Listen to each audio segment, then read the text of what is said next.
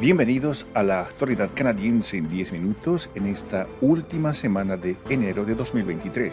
En nombre de Radio Canadá Internacional va un cordial saludo. Desde Montreal, Rufo Valencia les da la bienvenida. Estos son los titulares de la semana.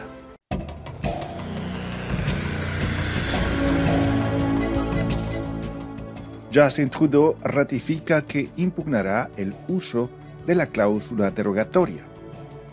Canadá enviará a Ucrania cuatro tanques Leopard 2 en las próximas semanas. Desinformación sobre el COVID-19 costó miles de vidas y millones de dólares. Amira El-Gawabi es nombrada primera representante para combatir la islamofobia en Canadá. El ministro de Justicia reactivará la Comisión de Reforma Legislativa de Canadá.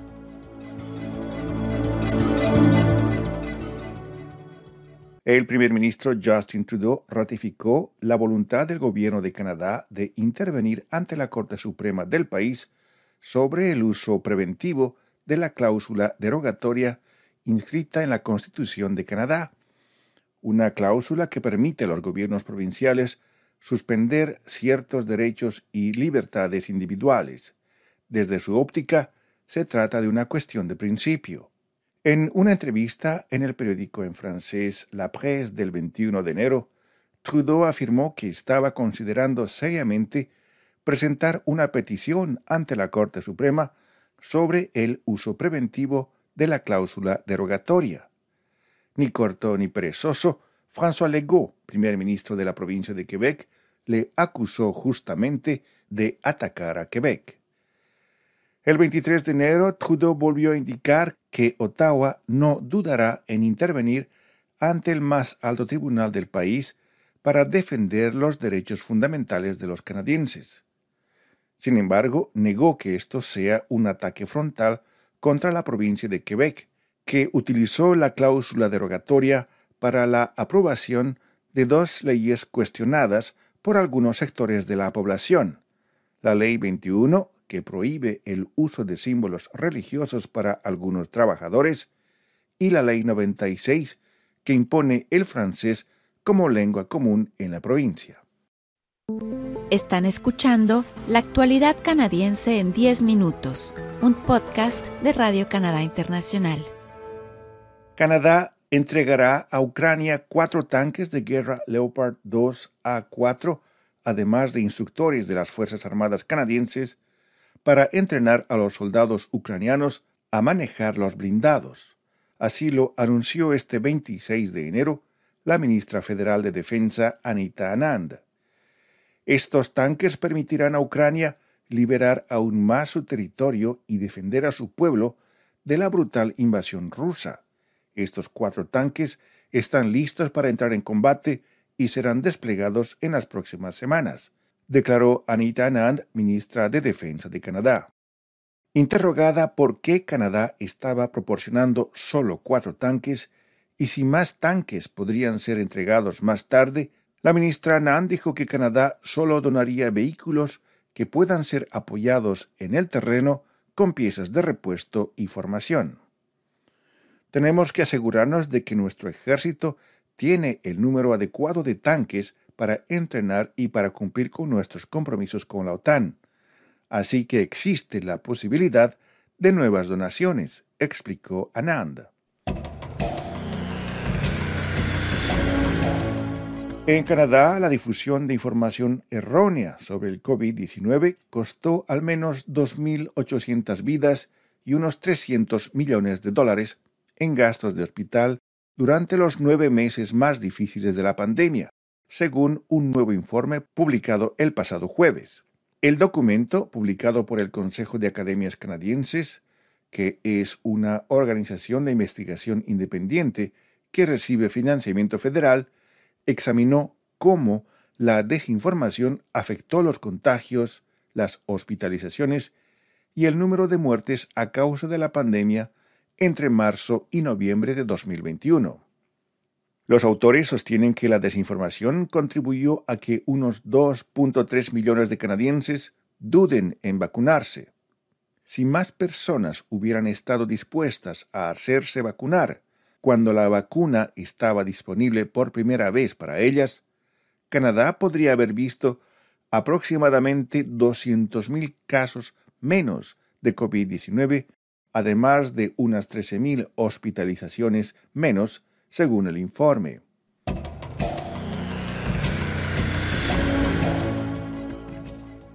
El primer ministro Justin Trudeau anunció este 26 de enero el nombramiento de una representante especial para combatir la islamofobia en Canadá.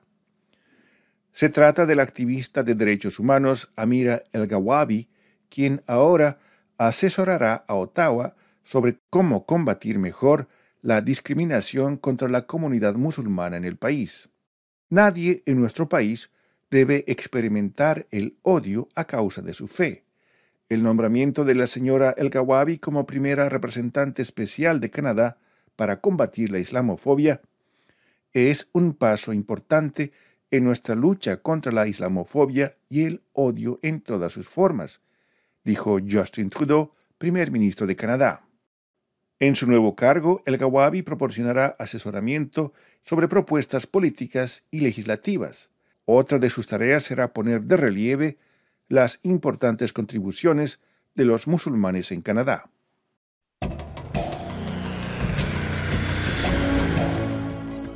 El gobierno canadiense se dispone a reactivar una comisión independiente que asesorará al gabinete en materia de reforma de las leyes canadienses. Alan Rock, quien fue ministro de Justicia de Canadá entre 1993 y 1997, afirmó que disponer de un recurso independiente y no partidista para examinar críticamente las leyes canadienses en busca de puntos débiles es una herramienta valiosa. La solicitud de presentación de candidaturas en línea para el puesto de comisionado indica que la comisión podrá estudiar cuestiones importantes como el racismo sistémico en el sistema judicial, el acceso a la justicia, las cuestiones jurídicas relacionadas con el cambio climático, la construcción de una nueva relación con los pueblos indígenas y el rápido cambio tecnológico en el mundo.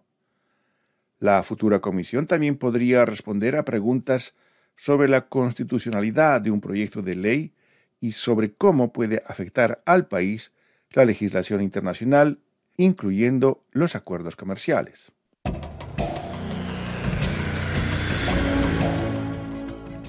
A continuación, nuestra colega Paloma Martínez nos da más detalles sobre los temas que llamaron su atención esta semana. Bienvenida, Paloma. Sí, hola, ¿qué tal, Rufo? Una semana cargada, particularmente en América Latina, pero también muy activa para las diásporas latinoamericanas en Canadá. Entre los temas que les ofrecemos en reportaje, cubano-canadienses denuncian la doble moral de Canadá sobre Cuba. Escuchemos a Kirenia Carbonel Diegues. La doble moral del gobierno canadiense, eso, eso nos molesta. Nosotros hemos enviado suficientes cartas a todos los departamentos, incluido a, la, oficina principal del primer ministro. Y ellos que hacen la unidad de correspondencia, ellos responden, ellos hacen el acuse de recibo, lo que se le llama, responden nuestras cartas y ellos lo que nos dicen es, le enviamos su carta a la ministra de Relaciones Exteriores. Pero eso se queda ahí es como que los ministros reciben la correspondencia, pero nada pasa. Tenemos una crisis en Cuba. También una iglesia y otras organizaciones civiles canadienses denuncian el arresto de cinco promotores de los derechos del agua en El Salvador.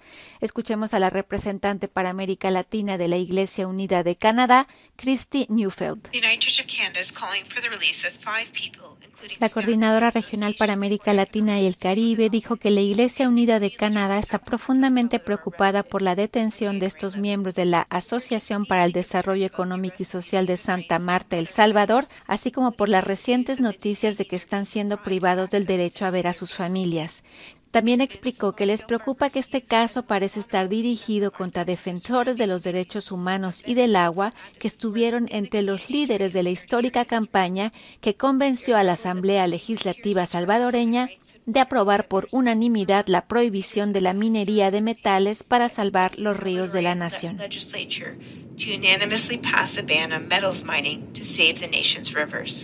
Además, en una entrevista exclusiva con Radio Canadá Internacional, Roberto Rodríguez Antillas, embajador del Perú en Canadá, afirmó que su gobierno lamenta profundamente las pérdidas de vidas humanas y también ha demostrado un firme compromiso con la promoción y protección de los derechos humanos. Lo que quiero dejar en claro es que nosotros como país, como gobierno, estamos abiertos. Y lo más importante en este momento es el diálogo más que la violencia de que se estén tirando piedras o tratar de quemar en locales públicos o privados, es que todos los peruanos nos sentemos y lleguemos a consensos que permitan que los que más necesitan puedan ser atendidos rápidamente. Mientras tanto, Cathy Price de Amnistía Internacional Canadá dijo que su organismo está profundamente preocupado por las violaciones de los derechos humanos en el contexto de la violenta represión de las protestas en Perú, por parte de las fuerzas de seguridad del Estado. Esto es todo por mi parte, Rufo, esta semana. Que pasen un lindo fin de semana y será hasta la próxima. Muchas gracias, Paloma. Aquí llegamos al final de la actualidad canadiense en 10 minutos, un podcast semanal de Radio Canadá Internacional. Desde Montreal, Rufo Valencia les agradece por su atención y será hasta la próxima semana.